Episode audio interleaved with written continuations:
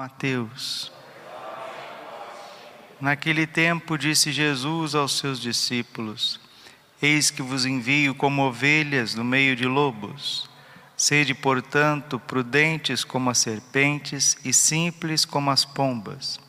Cuidado com os homens, porque eles vos entregarão aos tribunais e vos açoitarão nas suas sinagogas. Vós sereis levados diante de governadores e reis por minha causa para dar testemunho diante deles e das nações. Quando vos entregarem, não fiqueis preocupados como falar ou o que dizer. Então, naquele momento, vos será indicado o que deveis dizer. Com efeito, não sereis vós que havereis de falar, mas sim o Espírito do vosso Pai é que falará através de vós. O irmão entregará à morte o próprio irmão o pai entregará o filho, os filhos se levantarão contra seus pais e os matarão. Vós sereis odiados por todos por causa do meu nome, mas quem perseverar até o fim, esse será salvo. Quando vos perseguirem numa cidade, fugi para outra.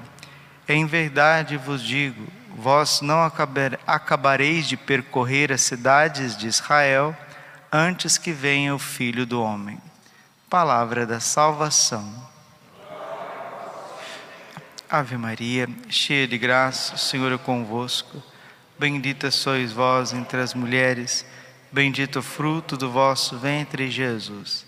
Santa Maria, Mãe de Deus, rogai por nós, pecadores, agora e na hora de nossa morte. Vinde Espírito Santo, vinde por meio da poderosa intercessão do Imaculado Coração de Maria, vossa amadíssima esposa. Podemos sentar um pouquinho. Jesus, manso, humilde de coração. Assim fala o Senhor: Volta, Israel, para o Senhor teu Deus. Volta, porque estavas caído em teu pecado. Volta, Israel, para o Senhor. A volta do filho pródigo, a volta daquele leproso que teve a sensibilidade de retornar para agradecer. O verbo voltar está relacionado ao verbo converter. Todas as pessoas que estão numa conversão, elas estão numa volta nós saímos de Deus e nós devemos voltar para Deus. E o distanciamento de Deus é a idolatria. Os profetas, eles vão bater duro na idolatria de Israel. E o profeta Oséias, vale a pena ser lido e relido, é um profeta que mostra a face esponsal de Deus. Deus se compara a Israel, a expressão é dele mesmo, como um marido zeloso, fiel, amoroso, que é traído por sua mulher, por sua esposa. Né? Imaginem o amor de um marido traído. Se a traição do homem já fere a relação conjugal, a traição da mulher ela é mais feia mais feia e mais forte, né? Porque desonra mais a família. E Deus, ele se compara, é ele mesmo que se compara como um marido traído. Mas um marido que ama, sabe que está sendo traído, sabe que está sendo trocado por um nada. Aí é mais dolorido ainda, né? Porque se for para você trocar uma pessoa, para alguém muito bonito, muito importante, muito santo. Aí pode até dizer assim, né? Olha, a pessoa é tão maltratada, né? A pessoa é tão subjugada, não tem ali carinho, não tem afeto, não tem cuidado. Marido é um bebum, né? Uma pessoa agressiva. Aí até justifica nos olhos daqueles que são mais deuses de si mesmos a traição. Mas não, Deus é belo, Deus é verdadeiro, Deus é bondoso, Deus é providente, Deus é misericordioso, Deus é paciente, Deus é justo, Deus é longânimo, Deus não deixa faltar nada a Israel e a nós. E nós damos as costas a Deus e o traímos, meus irmãos. O pecado é uma traição. O pecado é um adultério. E quem que é o, o amante? O amante são os ídolos e cada um tem o seu. Uns é o trabalho desmedido, outros é uma vida sexual desregrada, desenfreada, outros já é a, a honra de si mesmo, né? a carreira, a honra, a fama, os deleites, mas todos nós temos os ídolos, outros é a própria imagem, né? Quanta gente que gasta tudo que tem e o que não tem com academia, com academia. Já não tem mais para onde puxar a cara, tá lá no, no consultório de cirurgia plástica. O Brasil é o país onde as pessoas mais ligam para essa coisa de cabelo, de unha, de sobrancelha, de plástica, né? de estar tá com o corpo é, saudável, a aparência dos dentes. Olha, tudo bem, quer cuidar da aparência? Cuida, né? mas já dizia o ditado, né? por fora, bela viola, por dentro, pão bolorento. O brasileiro também ele tem essa categoria de ser meio burro. O que, é isso, padre? Sim, pega aí uma estatística de 80 países. 80, não precisa mais não. O Brasil está entre os últimos no índice de desenvolvimento humano, de cultura, de inteligência. O brasileiro não sabe escrever, não sabe ler. Mas o cabelo, quanta diferença! Ah, mas o cabelo, Nossa Senhora o rosto, né? o corpo. Você vê a escolha do nosso país. O Brasil precisa de se converter. E Deus está falando para o Brasil: volta, Brasil, volta para o Senhor teu Deus, porque estás caído no teu pecado, na tua vaidade, na tua baixeza. Vós todos encontrais palavras e voltai para o Senhor, dizei-lhe Livrai-nos de todo mal e aceita este bem que oferecemos, o fruto de nossos lábios, a oração, o rosário, a santa missa.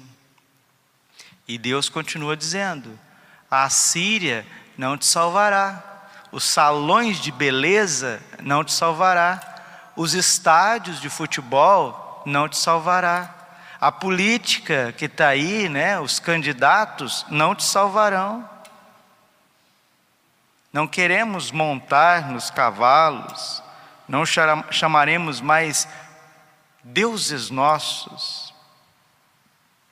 Artistas não vão te salvar, não, Brasil, mundo, artistas, músicas, rodeios, não, isso não salva, não. A misericórdia é fruto do coração do vosso Deus. E essa parte do profeta, esse trecho da Bíblia, ele é muito bonito, porque ele vai causando no nosso coração esperança. Deus está te dizendo, individualmente e para as nações, para o Brasil, hei de curar a sua perversidade e me será fácil amá-los. Deles afastou-se a minha cólera. Olha que palavra de esperança. Hei de curar a sua perversidade, e me será fácil te amar. Para Deus nada é difícil, né? Deles, de vocês, meu povo, afastará a minha cólera. Quanta gente que às vezes está chorando já por causa dos seus pecados, de escândalos, de quedas horríveis. Deus está te dizendo: para mim, não é difícil te perdoar. Para mim não é difícil te curar. Para mim não é difícil te levantar de novo. Para mim não é difícil esquecer as tuas abominações. Serei como orvalho para Israel, ele florescerá como o Líbano, o lírio, e lançará raízes como plantas do Líbano. Seus ramos hão de estender-se, será seu esplendor como o da oliveira, e o seu perfume como o do Líbano. O perfume da graça de Deus. A pessoa que está na amizade com Deus, na paz da sua consciência, ela exala um perfume, um perfume místico. Ela tem o cheiro do preciosíssimo sangue do Cordeiro, ela cheira os prados eternos, a sua alma é limpa, o seu coração é tranquilo, a sua mente está em paz, ela exala um perfume da graça. Volta, volta, voltarão a sentar-se à minha sombra, sentar-se na Santa Missa, a Santa Cruz é a árvore que dá essa sombra, que nos cura, que nos alivia das dores da vida, voltarão a sentar-se à minha sombra, ou seja, voltarão à missa. Tem gente que não vem mais na Santa Missa, né? As igrejas estão vazias, os supermercados estão cheios já pela manhã, estômago, estômago, supermercado cheio, shopping cheio, academia cheia, né? e as missas vazias. Mas o Senhor está dizendo: voltarão a sentar-se à minha sombra, que tem ainda Efraim a ver com os ídolos Deus está te dizendo, você não tem mais nada a ver com ídolos. Então, dê um basta essas novelas, dê um basta esses filmes, essas músicas, dê um basta a esses seriados, a esses ídolos, dê um basta essas manias de comprar, comprar roupa, comprar as coisas, dê um basta com isso, com essas bebidas, com essas drogas, dê um basta com esses programas com esses relacionamentos que não levam a lugar nenhum, basta que tenha ainda Efraim a ver com os ídolos. Sou eu que o atendo e olho por ele. Sou como o cipreste sempre verde, de mim procede o teu fruto. Deus está dizendo, na minha presença serás sempre jovem, serás sempre feliz, serás sempre alegre. Compreenda estas palavras o homem sábio, reflita sobre elas o bom entendedor. São retos caminhos do Senhor, e por eles andarão os justos, enquanto os maus ali tropeçam e caem. Meus irmãos e irmãs, vamos refletir nesta sexta-feira o valor de estar na amizade com Deus o valor de estar na graça de Deus, o amor misericordioso que nos dá como alimento o corpo e o sangue do seu filho. Que alegria viver à sombra da misericórdia, à sombra da Santa Cruz, poder se alimentar de Jesus Eucarístico e ter o coração em paz, a mente reta viver nos caminhos de Deus. É feliz o homem que trilha os seus caminhos, enquanto os maus tropeçam e caem. Quem escolhe a nossa destruição somos nós mesmos, somos nós mesmos. Quem cava o buraco para a gente cair somos nós mesmos. E esse buraco que a gente vai cavando são os nossos ídolos, são as nossas teimosias é a nossa cabeça dura, é a obstinação nas nossas vontades, nos nossos gostinhos. E o Senhor está dizendo: volta, volta Israel. Qual que é o seu nome? Volta, Padre Braulio. Qual que é o nome do seu país? Volta, Brasil. Volta para o Senhor. Volta para o Senhor, porque essa conversa fiada aí de esporte, de não sei o que lá mais, de música, de política, isso aí não dá nada para ninguém. Glória ao Pai, ao Filho e Espírito Santo, como era no princípio, agora e sempre. Coração imaculado de Maria, confiança, saúde e vitória.